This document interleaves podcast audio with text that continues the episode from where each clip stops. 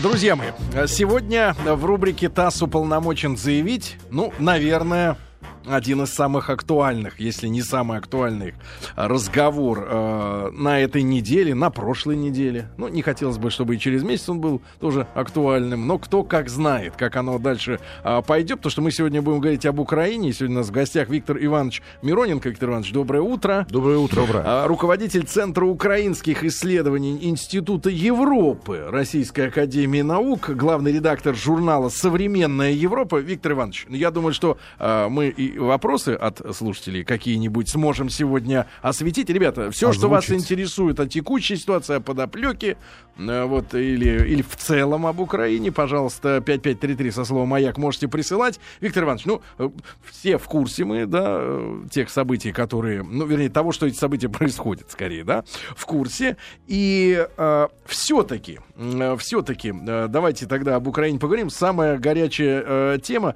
вот эти, э, вот эта тема с ассоциацией Украины с Евросоюзом, да, а в, какой, в какие страны еще находятся в такой же, э, э, вот, в таком же статусе, да, который мог бы быть у, Украины, если бы, у Украины, если бы были подписаны соответствующие документы, и что это за статус, ассоциация? Можно, чтобы мы поняли просто, ну, о чем идет речь? Как бы этот статус сейчас пытаются получить Грузия, Молдова, а это как бы продолжение политики восточного партнерства, предложенной в свое время Польшей и Швецией, как э, политика, адресованная странам, которые хотели бы вступить в Европейский Союз, но по различным причинам Европейский Союз сейчас не может себе этого позволить. То есть такая как бы промежуточная стадия, ассоциативных каких-то отношений более близких с Европейским Союзом, вот европейских uh-huh. стран бывших союзных республик. То есть, еще раз, это идея Польши и Швеции конкретно, Ну, это идея да? Евросоюза, но Евросоюза. наиболее энергичными, инициативно продвигали ее польская, польская и шведская страна. Значит, туда входила и Украина, хотя Украине этот формат с самого начала не нравился, потому что Украина, вы сами понимаете, по сравнению с Молдавией, там, Белоруссией или Арменией или Грузией, она в масштабах значительно больше. Это был такой паштет из рябчиков и конины. Один рябчик, один конь называется. Но, тем не менее, потом, потом как бы, да, в силу целого ряда обстоятельств, в том числе и наших российских обстоятельств, вы видели, что как бы эта программа понравилась, и начали искать, вели переговоры долгие, трех-четырехлетние по выработке этого соглашения выработали, и, к удивлению европейской стороны, за неделю до подписания сказали, что плохо выработали, надо еще подумать. Ну, а, а все остальное вы знаете. Что подразумевает вот этот статус ассоциированного Кто-то вообще читал этот документ, Ну, конечно, это очень большой документ, он примерно 900 страниц. К сожалению, на русском языке его не было, но в интернете его можно найти на украинском и на английском языках. Это очень подробный и очень серьезный документ который описывает в деталях, значит, экономические аспекты, то есть э, проработаны какие-то там меры, связанные с торговлей между этими странами, политические аспекты сближения, названы принципы. Для меня очень интересным было, что в этом документе впервые со времени перестройки с 91 года в преамбуле была упомянута так называемая декларация как же она называлась-то, господи, э, об объединенной Европе, да, декларация о единой Европе, которую когда-то Михаил Сергеевич Горбачев пробовал подписывать, и подписали да. в Париже. Парижская хартия, она называлась «Для новой Европы». Помните, Европа от Атлантики до Тихого океана. Вы сейчас о Японии, по-моему, говорили да, перед да, этим. Да была такая идея. Вот ее забыли на 20 лет, и вдруг в этом он появился. Это очень значимо, потому что, видимо, европейцы э, все-таки не теряют надежды на то, что можно создать некое единое политическое, культурное и, и экономическое пространство в рамках нашей общей, ну, если можно так сказать, христианской цивилизации, то есть северного полушария. Но пока, видите, не получается. Ну, ключ, ключевые экономические э, аспекты моменты, это, да, это, этого соглашения – я так понимаю, вокруг которых сломано огромное количество э, копий. копий, да, с той и с другой стороны. Что приобретает Украина и, и главные минусы вот этого экономического сотрудничества в рамках подписания, если бы это все состоялось, этого документа? Друзья мои, это очень сложная тема. Но, 900 э, страниц. Значит, э, это очень ну, сложная ну, тема, бы... сложная потому, что, э, во-первых, нужно тогда четко определять, да, в какой отрасли, потом, о каком временном промежутке мы говорим, ведем речь. Вот эта речь идет о годе, двух годах, или речь идет о перспективе экономического развития и модернизации. То есть такие подсчеты проводились. Вот академик Глазев там с институтом украинским считали по-своему. Им было сказано, посчитайте, как будет плохо Украине в Европейском Союзе. Они посчитали вот так. Это, помните, был такой замечательный анекдот о том, как бухгалтера искала одна компания и выбирали. Один спрашивали, сколько будет дважды два. Один сказал четыре, они от него отказались, потому что с ним ни о чем не договоришься. Второй сказал, что это будет шесть, они от него отказались, потому что, ну, он же нас в тюрьму посадит, он считать не умеет. А пришел третий соискатель и очень умно ответил, сказал, а сколько вам надо? Вот, по-моему, Глазев посчитал, сколько было надо для того, чтобы провести некую операцию по приведению даже не Украины, а лидеров Украины администрации туда, куда их сейчас, вот, по-моему, привели в конечном счете. Не знаю, хорошо это или плохо. Поэтому считать экономику всегда очень сложно. То есть, с одной стороны, конечно, Глазьев прав. То есть, там есть э, проблема неконкурентоспособности украинской экономики. То есть, вступить сейчас в конкуренцию с европейскими, евросоюзовскими компаниями, немецкими или английскими или итальянскими, конечно, это, это как школьнику драться с отборной шпаной. Тут нечем крыть. Но с другой стороны, вопрос стоит так, а что лучше, оставаться в том состоянии, в котором находимся сейчас, или все-таки начинать модернизацию и начинать, да, конечно, с очень большими трудностями, с опасностями и так далее, но попытаться, ну, хотя бы подтягиваться, да, к уровню передовому, экономическому какому-то. Вот Вик... это выбор. Да, Виктор Иванович, э, что касается вот и, тоже интересной страны, Турция, да, которая э, также стремится в Евросоюз, они в каком, э, ну, так, я, я имею в виду, так, образно сегодня. говоря, да, э, тоже ассоциированный член, да, ЕС, э, вот, их же тоже не принимают в Турцию, в Турцию Но это не ассоциированный член. Турция, э, Турция подавала заявку на вступление в Европейский Союз, и был, был включены уже механизмы как бы проработки да, вступления угу. Турции э, в Европейский Союз. Но в связи с ситуацией в самом Европейском Союзе, вы знаете, она очень непростая, он слишком быстро расширялся. Угу. Он расширялся так быстро, а что даже возникли немного. сомнения. А? Доноров немного, спонсоров. Германия, один донор. Ну, не надо упрощать. Германия, конечно, это огромная мощь, но на самом деле это очень мощная экономика. Италия, и Британия, и Голландия. Поэтому это некоторое упрощение. У нас любят об этом говорить, что это четвертый рейх. Я думаю, что это ошибка. Это не совсем так. Германия, конечно, от нее очень много зависит. Это священная империя немецкой германской нации, римская называется, восстановление. Но все-таки экономический ресурс это большой потенциал. Дело не в этом. Дело в том, что есть две проблемы. Первая – это темпы расширения и масштабы, вы правильно говорите, то есть, ну, это же надо помогать экономикам, которые входят, в том числе и Украины. А второе, все-таки Турция – это другая культура. Это другая религия, другая вера, другая культурная традиция, хотя после Кемаля Ататюрка они, конечно, сильно приблизились Европе, ну, как это настолько. было во времена Древней Греции, так и сейчас, вроде рядом, да, но вроде другое. Mm-hmm. Украина совершенно другое дело, это крупнейшее европейское государство, это примерно 603 тысячи квадратных километров, больше Франции, больше Франции, больше Франции, если не считать заморские территории.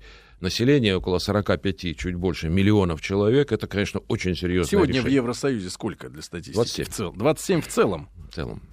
А здесь сразу 45. Не, а, стран, не, не, стран 20. Нет, нет, 300 населения. 300, 300 миллионов, 300 грубо, миллионов да. Ну, Но все равно шестая часть, да, добавка. Это очень серьезно. Это очень серьезное решение для Евросоюза. А, хотя, голодных и варваров. Хотя вот, опять же, э, бываем достаточно часто по работе э, и в той же Европе, и в разных странах. Не могу забыть нашу поездку в Венгрию, да, и просто э, страна-то, которая достаточно давно в Евросоюз относительно да, нынешнего времени вошла, да, но вот просто беглый взгляд по ну, такой уличной, как бы, экономики, да, уличной. Те же цены, которые действуют в общепите, или тот же автотранспорт, что, наверное, быстрее всего бросается в глаза. Ну, грубо говоря, ну, нищета. Да нищета. Разговаривал с моими друзьями, которые живут там в Западной Европе, да, ну, там все говорят, что Венгрия очень бедная страна, к сожалению, да, что-то как-то у них там вот э, горошек есть, а больше э, ничего. Вино есть такая э, Да, и карусы те же самые, они, я так понимаю, что Не да, отдали Богу душу. А вот в этой стране, например, ну, просто, например, да, вот в той же Венгрии, я понимаю, не, не совсем наш профиль сегодня разговора, но Знаете, целом... я только что вернулся из Будапешта, жене подарок сделал, мы там на, на пять дней съездили немножко. Ну, Будапешт прекрасный город. И э, да, я действительно с тем же впечатлением приехал. Правда, венгры сразу говорят, вы еще в Румынии не были. А, но что касается Венгрии, если серьезно говорить об этом, то Венгрия, вы помните, еще и в соцлагере, она имела э, огромное, замечательное сельское хозяйство. Э, сельское хозяйство венгерское потрясающее было и организовано прекрасно и так далее. Потому она просто специализировалась на этом. Хотя был и Карус, там была ну, какая-то да, да, промышленность. Ну, с промышленностью ясно, она не выдержала конкуренции. А сельское хозяйство в Европе не актуально, да? Не а актуально, и, и, хозяйство... она не может конкурировать, потому что в европейских странах сельское хозяйство датируется, да? И поскольку фермер датируется иногда наполовину, а иногда и больше, то практически конкурировать невозможно. И плюс к этому еще есть определенные идеологические моменты, венгры и правительство венгерское нынешнее, оно так часто как бы характеризуется как право и даже националистическое, оно э, занимает такую несколько как бы диссидентскую позицию внутри самого Европейского Союза. Паразитирует. Да. Ну, я бы так не сказал, но вот они там не принимают все эти там вот э, сексуальные новации, значит, mm-hmm. там терпимость. Венгры, братья. Да, и так далее, толерантность. Они, они к этому относятся сложно. В этом тоже есть свои проблемы. Кстати, венгры очень любопытные люди, я сейчас обратил. Вот, например, по-английски они принципиально не хотят говорить. Да? По-русски, э, ну, по-разному. Ну, по-немецки не очень. Не очень по-немецки. по-немецки тоже не хотят не говорить, хотят. но зато если вы скажете «кёсенем», уже сразу к тебе улыбаются и все остальное. Понимаете, маленькие нации, они очень чувствительны. Кстати, Украина, хотя не маленькая, но тоже очень чувствительна. Национальным вещам. Это та да. ошибка, которую мы здесь в России всегда допускаем, когда работаем вот с такими странами и с такими, с такими народами. Виктор Иванович Мироненко у нас сегодня в гостях, руководитель Центра украинских исследований Института Европы Российской Академии Наук и главный редактор журнала «Современная Европа». Сегодня об Украине мы говорим. А, Виктор Иванович, ну хорошо, а, по текущей ситуации пару, пару пары фраз обменялись, будем говорить, да, но э, к предыстории небольшой. А, как-то вот читал тут на днях э, интервью товарища Ющенко. И он, значит, сказал прекрасную господин. фразу «господин». Да. Господин. Ну, ну все-таки когда-то был товарищ. Ну, не товарищ. Ну, понятно. Желаю... Я его очень хорошо знаю, мы с ним часто встречались и говорили, правда, общего языка не всегда находили. Он не, националист и либерал. Не товарищ. Я социалист и, и все-таки интернационалист, поэтому uh-huh. господин да. Ющенко. Да. Хорошо. Давайте гражданин. Гражданин. Гражданин да. Ющенко, да. Все-таки хотелось бы не, его ну, в, этой статусе, в этом статусе увидеть, наконец.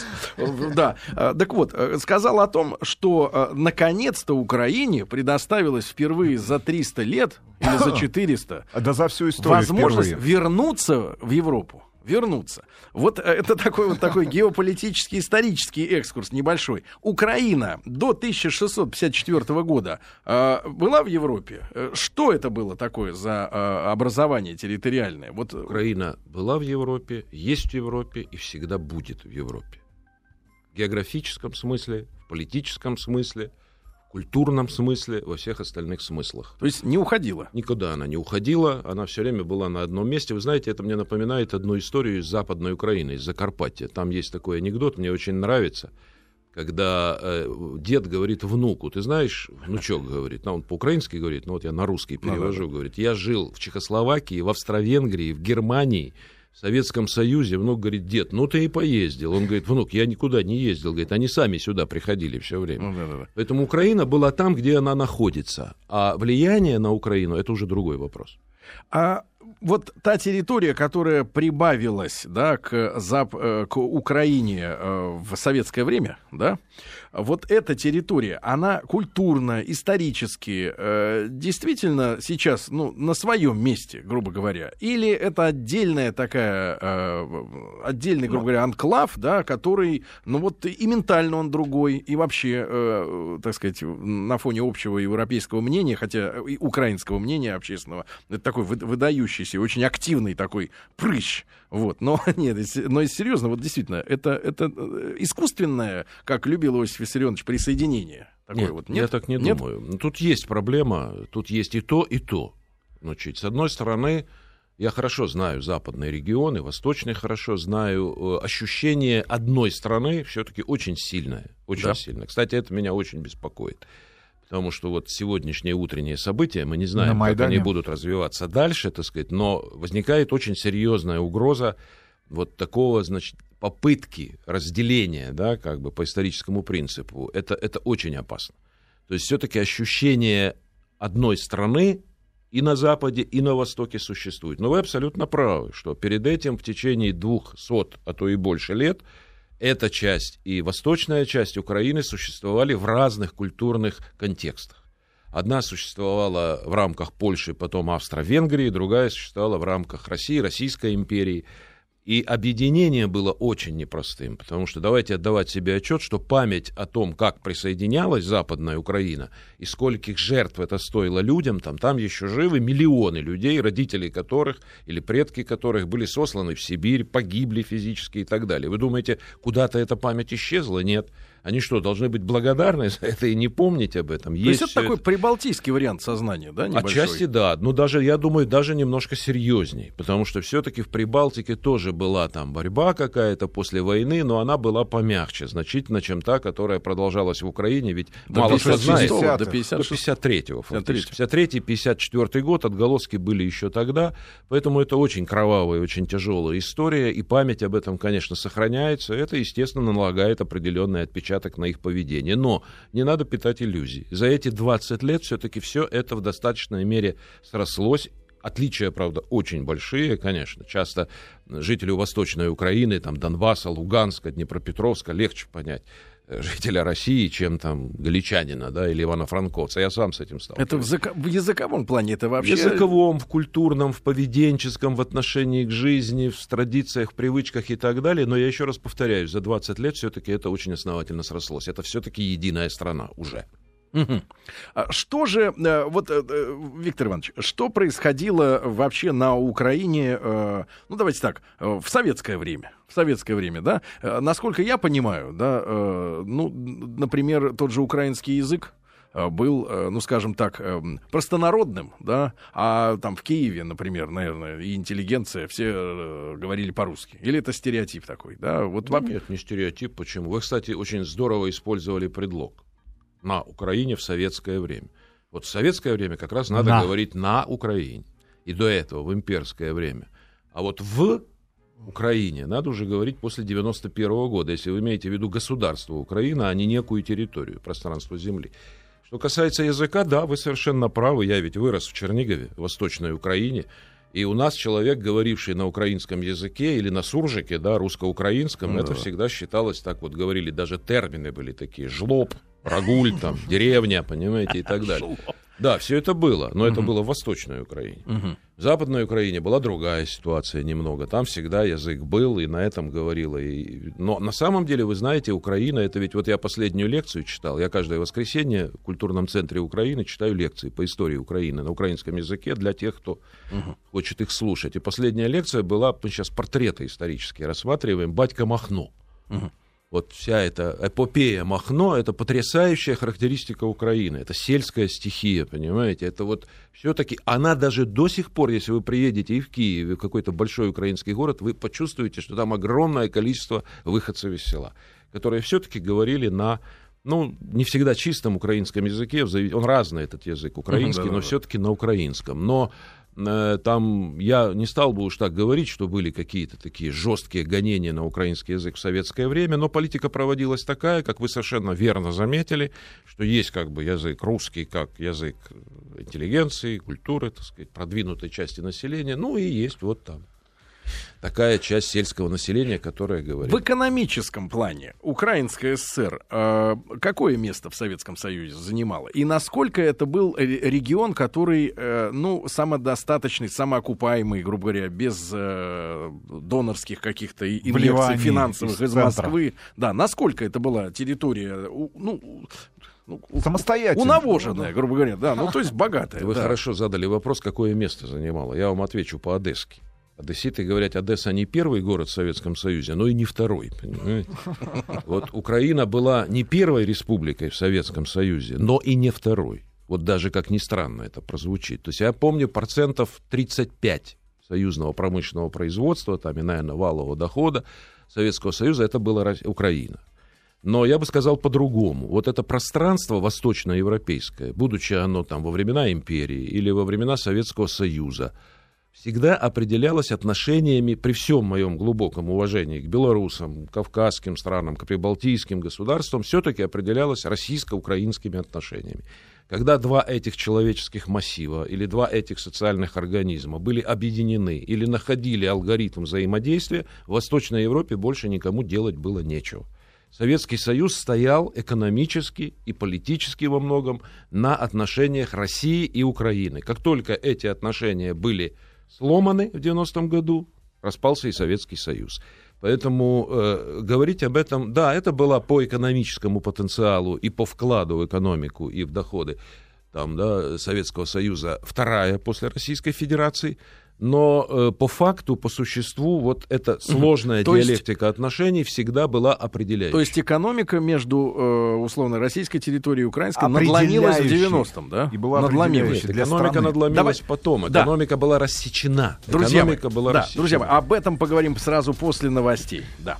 Друзья мои, сегодня в рубрике «ТАСС уполномочен заявить» мы говорим об Украине. Виктор Иванович Мироненко у нас сегодня в гостях, руководитель Центра украинских исследований э, Института Европы Российской Академии Наук и главный редактор журнала «Современная Европа». Если есть вопрос 5533 со словом «Маяк» можете присылать. Виктор Иванович, важный вопрос. Э, период э, распада Союза. И конец 80-х, мы помним конфликты э, в Алмате, э, национальные, естественно, Грузия, э, Армения, там все вот эти места, Азербайджан, и помним Среднюю Азию. А что происходило с Украиной? Вот э, когда перестройка набрала такие обороты, что уже было и не остановить никаким раствором уже не склеить. Вот. С Украиной происходила очень досадная вещь. То есть э, э, российское руководство на тот момент во главе с Борисом Николаевичем Ельциным для себя приняло решение, что главная цель это убрать Горбачева и э, прекратить перестройку, прекратить реформы. То есть вокруг Ельцина, в отличие от того, что думают многие, сформировалась как раз самая консервативная реакционная часть партийной номенклатуры, но при демократической фразеологии. На Украину они тогда просто не обращали внимания. Считалось, это было общепринятым убеждением глубоким, что никуда она не денется. Это Украина, она экономически так привязана к нам, что мы здесь разберемся в центре с властью, уберем Горбачева. А Поскольку а один потом, город Москва, да? Они потом, Все в Москве. да, они подурачатся, поглупят и потом к нам вернутся. Вот, к сожалению, это было глубочайшее заблуждение. И прошедшая после событий известных, вот тоже декабрьских 91 -го года граница, просто рассекла единый организм, во многом уже единый организм экономический на две части. Причем на две части абсолютно произвольно разделенные, которые оказались конкурентами. То есть они производили то же самое. Вот сейчас никто не обращает внимания на то, что в российско-украинских отношениях, о которых много говорят, но молчат о главном. Мы производим одно и то же. У нас рынки одни и те же. Мы конкуренты по военной технике, по металлу, по трубам, по нефтяной промышленности, по нефтехимии, по, даже по продовольствию, хотя Украина лучше, понимаете? То есть это две конкурирующие части. Когда говорят о том, что их надо соединить, да, надо бы, но как? Это придется начинать с нуля. Поэтому, к сожалению, да, было такое мнение, что это все не по-настоящему. Главная политическая цель другая — остановить эти реформы, которые угрожали как бы... Э, То есть союзная бюрократия, которая не, не принимала э, перестройку, она сконцентрировалась э, в российском правительстве. Да, вокруг Ель. Ну, не так, я бы так не стал говорить, но как бы я все-таки сам был членом Центрального комитета КПСС, наблюдал все это изнутри наблюдал все это. То есть в тот момент, когда прошли выборы, Верхов... помните, на съезд народных Конечно, депутатов, и три члена Политбюро не были избраны, это просто произвело ошеломляющий эффект на всю номенклатуру партийную. Они поняли, что это всерьез что можно так потерять власть, а не конвертировать ее, э, как они собирались, в деньги, э, собственность и так далее.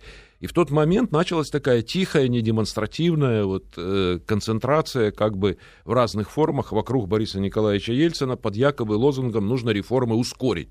Горбачев нерешительный, а мы их ускорим и проведем более решительно. Народ поверил, прошлопал все это ушами, а на самом деле, как говорил один украинский президент, теперь маему то еще маему. Сейчас, через 20 лет, можно уже не спорить об этом, а просто увидеть законченный результат.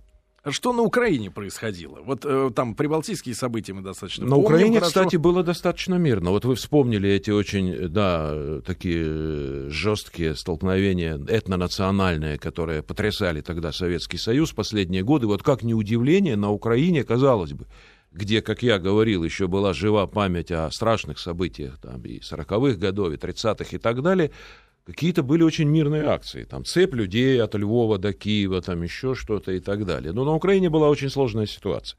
Компартия Украины, которая все-таки контролировала ситуацию в Украине почти до самого конца, до путча 91 года, до августа, она была сориентирована все-таки на союз, на сохранение союза в той или иной форме. Но э, после путча им стало ясно, что... Э, и сориентировано, естественно, на Горбачева, на союзный центр, на, а на это. Дрогнул. Но после путча им стало ясно, что Советского Союза не будет, что будет уже другая Россия совершенно. Кстати, обратите внимание на удивительный феномен, совершенно фантастический. Два референдума. Один референдум проходит, в том числе и в Украине, по-моему, в марте, если я не ошибаюсь. Год, да. 91 год. Что-то 80%, ну, условно, за примерно союз. за союз. Да. В декабре проходит другой референдум, 80 с лишним процентов за независимость. Спрашивается, как такое может быть? Может да. быть только в одной ситуации, когда поняли, что уже не о Союзе идет речь, а речь идет уже о Российской Федерации как государстве и присоединении к нему. Вот где все начиналось. Но, к сожалению, вся эта проблема, вся эта тема очень мифологизирована.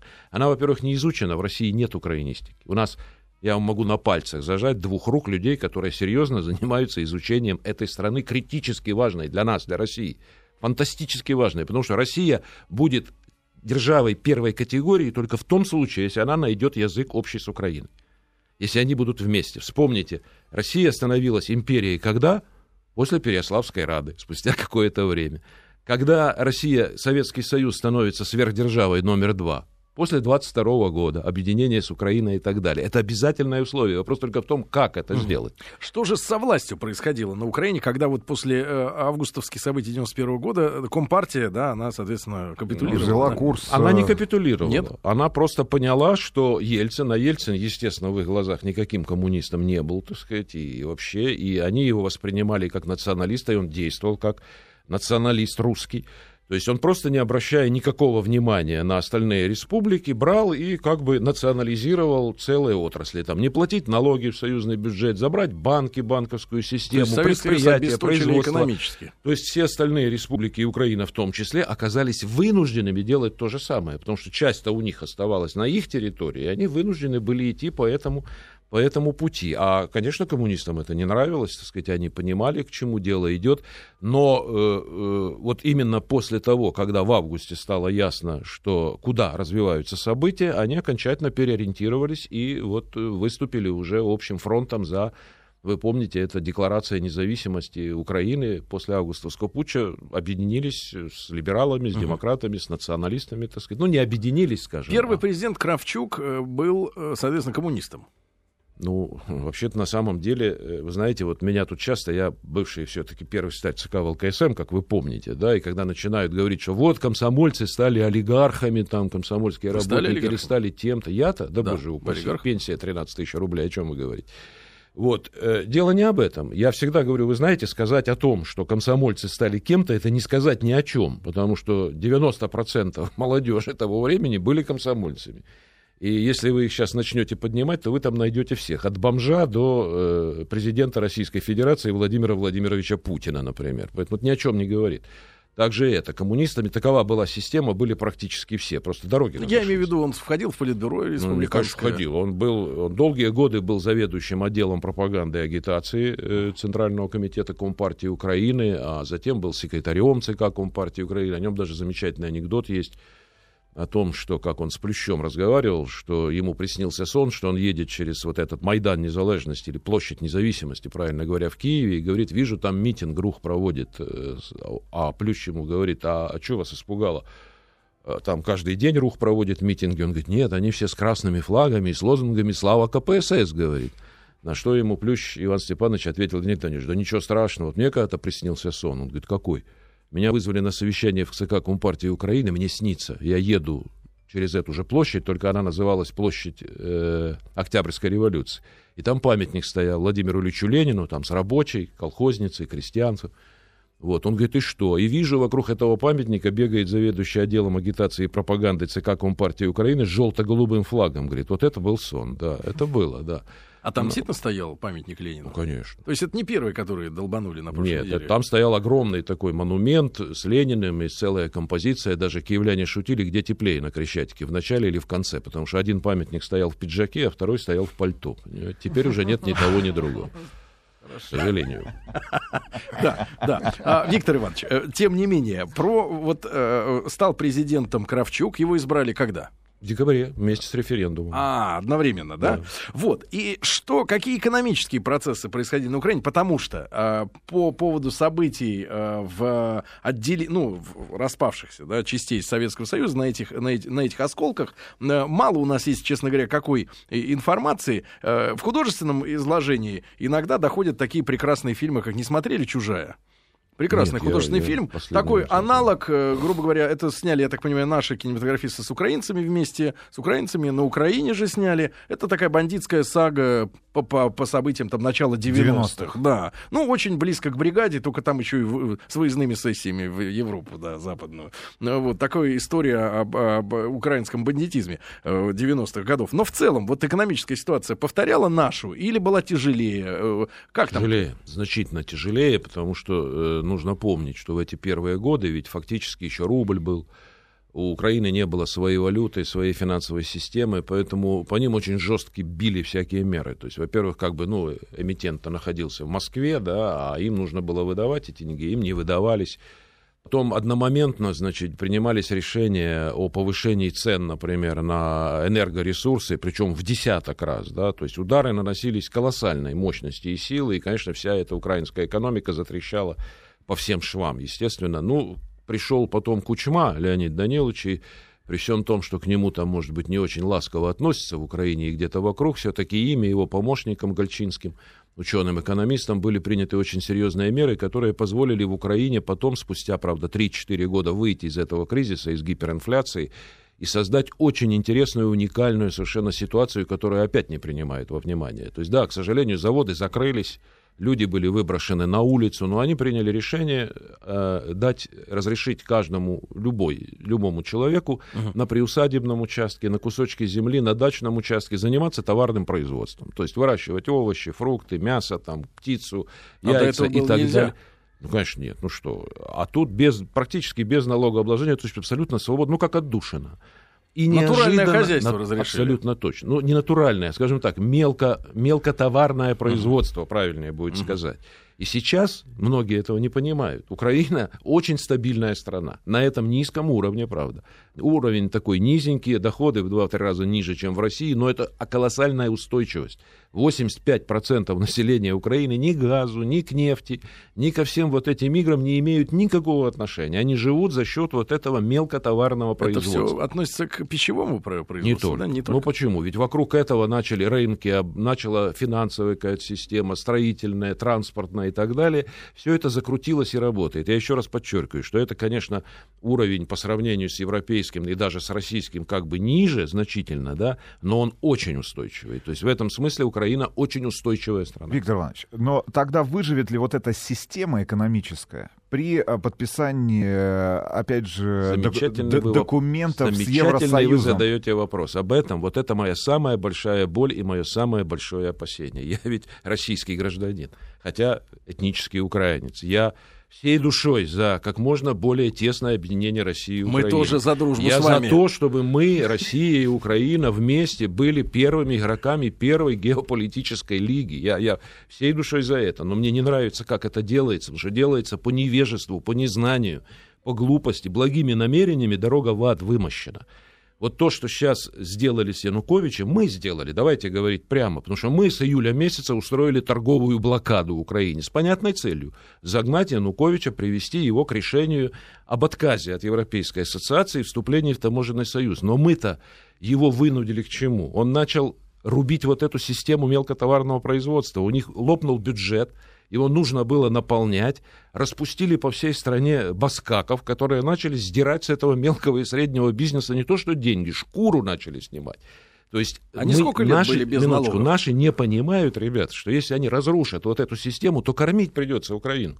Мы сегодня говорили об анекдотах. Извините, еще один анекдот. Когда-то очень актуальный. В Израиле чуть, была... Чуть попозже, сейчас у нас будет короткая реклама. Тогда просто... я после рекламы. Да, да, Виктор Иванович, просто вопрос. Без налогов эта сфера сколько была лет, получается? 15, да, где-то так? Ну, не совсем без налогов, но в очень щадящем режиме. Да, угу. лет 15. Как Виктор Иванович Мироненко у нас сегодня в гостях, руководитель Центра украинских исследований Института Европы Российской Академии Наук. Друзья мои, а, сегодня мы а, в, рам- в рамках рубрики «ТАСС уполномочен заявить» говорим об Украине. А, действительно, страна, к которой испытываем самые теплые чувства, правда, э, когда бывали там и в целом, да и, э, и когда и когда украинцы приезжают, и я не знаю, по старой советской традиции, э, наверное, в силу такого пионерского воспитания, я считаю, что это мы мы братья, да, Конечно. и как бы мы живем с одними понятиями какие-то какими-то, да, о том, что такое хорошо и что такое плохо, вот, и много друзей на Украине, и вчера приходил Гоша Куценко к нам в гости тоже, да, да, товарищ оттуда. Вот. Так что э, не говорить о том, что у нас много связей, говорить надо о том, что нас ничего, не, ничто почти не разделяет. И вот с этим, что разделяет, собственно говоря, надо что-то делать. Виктор Иванович Мироненко у нас сегодня в гостях, руководитель Центра украинских исследований Института Европы Российской Академии Наук. Э, Виктор Иванович, э, тем не менее, значит, вот э, в 2000-е уже годы, да, когда мы помним события середины, да, 2005 год, те же самые выборы, на которых ну, как бы победил Янукович, но народ потребовал, чтобы победил э, Юченко. И, ну, неважно, это как бы уже дела минувшие, но тем не менее. Вот ситуация на Украине экономическая вот 2000-х годов, вот уже э, ближе, наверное, к 2010 году. Э, на, на, на чем экономика э, да, работала? Давайте начнем все-таки с 2000-х сначала. Угу. То есть 99-й, 2000-й, 2001 2002 Украина демонстрировала колоссальные темпы экономического роста. Украина росла, если мне не изменяет память, там что-то по 7, по 8, по 9, почти китайские темпы роста были в тот момент, так сказать, на, наращивались. Вот эти события, которые произошли в 2004 году, да, если судить объективно, чисто по экономическим показателям, они, конечно, это все обвалили. Почему, это другой вопрос. Там, победил Янукович, не победил, это все довольно сложно, но, на мой взгляд, там опять-таки была психологический просчет.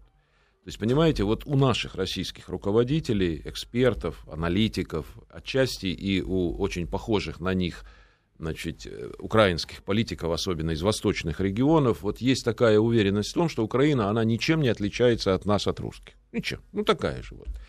Но на самом деле отличается, и 2004 год это показал. То есть тогда... Можно нам было... понять, вот на менталь... Вот я объясняю, да, я объясняю да. это как раз. Нужно было, э, как бы удалось к тому времени, к 2004 году, Леониду Даниловичу Кучме найти общий язык с новым президентом России Владимиром Владимировичем Путиным и договориться об очень серьезных вещах. Я сейчас не буду их анализировать, но возник вопрос с преемственностью. А как быть? Осенью выборы президентские. И тогда Владимиру Владимировичу было гарантировано, что вот будет избран этот человек. Ну и вы понимаете, все силы были приложены для того, чтобы его избрать. А народ возмутился.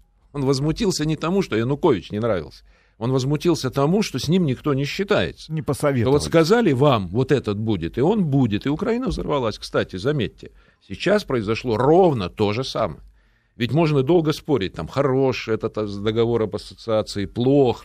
Не в этом дело, друзья мои. Дело в двух вещах, правильно. Первая вещь, то, о чем я сказал, что в силу обстоятельств, которые созданы были не без нашего российского участия, в Украине началась катастрофа с мелким и средним бизнесом, там жуткий прессинг вот этих людей, которые в основном из Донбасса, то есть там даже анекдот ходит такой, что в Донецке люди боятся выходить на улицу, потому что тут же хватают и отправляют на руководящую работу в другие области Украины. То есть начинается вот этот усиленный сбор налогов. Люди этим возмущены. Поэтому дело даже не в Европейском Союзе, вы же поймите, возмущение, такие масштабы соглашение не вызвало бы, вызвала общая ситуация в стране. А второе, так же, как и в 2004 году, что все-таки украинцы в этом смысле, конечно, наверное, ну, как-то по, по, по слово не могу найти правильное, чем мы в России, так сказать, потребовательнее, да, или пообидчивее, да, или еще как-то. То есть они, они, да, они, многие из них не хотят этого терпеть. Они считают, что все-таки то, что записано в Конституции, что источником власти является народ, но если даже не делать этого фактически, то хотя бы вид ну, делайте, что надо это Надо экспортировать великодушие. О, Замечательная идея. Вот поэтому Надо при всех, вот если, так сказать, даже удастся завершить успешно операцию и присоединить вот Украину, да, там, к России, так как сейчас планируют у нас в администрации, при всем плохом будет хороший результат. Мы экспортируем революцию из Украины. Так, а что касается все-таки э, европейцев, да, да, европейцы, им вот в каком виде Украина э, в итоге нужна на перспективу, на какую-то да, достаточно далекую? Это что должно быть? Вот что-то типа румынов? Потому что... Или прибалтов. Или это просто вот как бы вот то, что э, Евросоюз и НАТО все ближе-ближе подходят, там, грубо говоря, к нашим границам, да, это вот э, как бы тоже своего рода какая-то вот такая политическая упертость, и вот желание, и, ну, иногда говорится о том, что вот э, те самые люди, которые там были, грубо говоря, у руля еще в, холодные, в холодную войну, э, все никак не могут остановиться, чтобы нас нагибать, нагибать, нагибать, и, и, и все ближе-ближе подтаскивать э, свои арсеналы сюда, по большому, если глобально посмотреть на это все. Европейцы разные, друзья мои. Европейцы очень разные. Вот Там разные проблема, люди, и у них разные, разные взгляды на ту же Украину, да, например, или на Россию и так далее. То есть у это, тех же это, немцев какой Это под... отдельная какой тема. Подход? Немцы тоже очень разные. Там есть разные подходы. То есть есть, например, подход романтический, назовем его так, о том, что вот когда-то э, при Михаиле Сергеевиче, при перестройке, Парижская декларация для новой а, Европы, да, до почему бы не создать общее единое пространство? Сейчас уже ничто не мешает. У нас одна вера, одна культурная традиция, все мы христиане, ну пусть там восточные или западные. У нас уже нет как бы советской власти, нет желание их похоронить, как говорил Хрущев. То есть, казалось Ракетами. бы, никаких препятствий. Почему бы нам всем не жить дружно вместе по одним принципам? А, есть если, такие, а есть прагматиков взять? Есть такие европейцы, романтики. Есть прагматики, которые, естественно, хотят получить рынок сбыта своих товаров. Это нормальное Порошок. желание. Большой, 45-миллионный рынок, конечно, это а тоже мотив. чем они будут платить Минуточку, за это? не все. Но есть, да. есть и еще, так сказать, люди, да, которые думают не романтики и не прагматики, я бы их назвал реалистами. Да, их тоже не немало в Европейском Союзе, которая понимает, что Европейский Союз, вот он как бы и не может расширяться, да, но для того, чтобы ему быть конкурентоспособным по отношению, например, к Соединенным Штатам Америки или к Китаю, который растет активно, mm. или там к Бразилии, да, там Индии, которые начинают подниматься, ему нужно не только поддерживать свой уровень технического, да, технический уровень производства, но нужно и пространство развития. Поэтому Украина в этом смысле как пространство для развития, как дополнительный рынок и как, кстати, прекрасные ресурсы и очень интересные люди, он очень привлекателен. Извините, нам нужно ваше пространство. Да, ну, я бы, я бы и так сказал, да, вопрос в том, как. Да, да. Вопрос в том, как, да. Виктор Иванович, но а, рис, вот если взять тот же вариант с э, покупкой, грубо говоря, товаров, да, европейских, за них же надо чем-то платить, мы платим ресурсами э, подземными, ну, грубо говоря, да. Ну, а чем они прямо, будут платить? Прямо давайте и будем говорить, платим пока тем, что получаем от нефти и газа. А чем они платить будут? За порошок, за Хороший вопрос. машины. За порошок. Хороший откуда валюта-то откуда? Тогда я вас верну к тому, о чем я только что говорил. Во-первых, вы не забудьте, что украинцы производят сами продукты питания. И, кстати, весьма неплохие. Да, и ими, ими пользуются. Так что поэтому у них у самих есть. Это чей телефон? Это ваш. Боже ты мой. А, извините, гостю, поступил, поступил звонок, да. Виктор Иванович, а, нет, я все-таки вернусь. Это, очень важно. Я, я заканчиваю. То есть, да, чем они будут платить? Да, это большой вопрос. Но, кстати, заметьте насчет идеи Китая. Я не знаю, правда или нет, но Янукович, вернувшись оттуда, заявил о том, что китайцы готовы вкладывать большие деньги в производство продовольствия. Хорошо. Друзья мои, Виктор Иванович Мироненко у нас был в гостях, руководитель Центра украинских исследований Института Европы Российской Академии Наук. Спасибо большое, Виктор Иванович.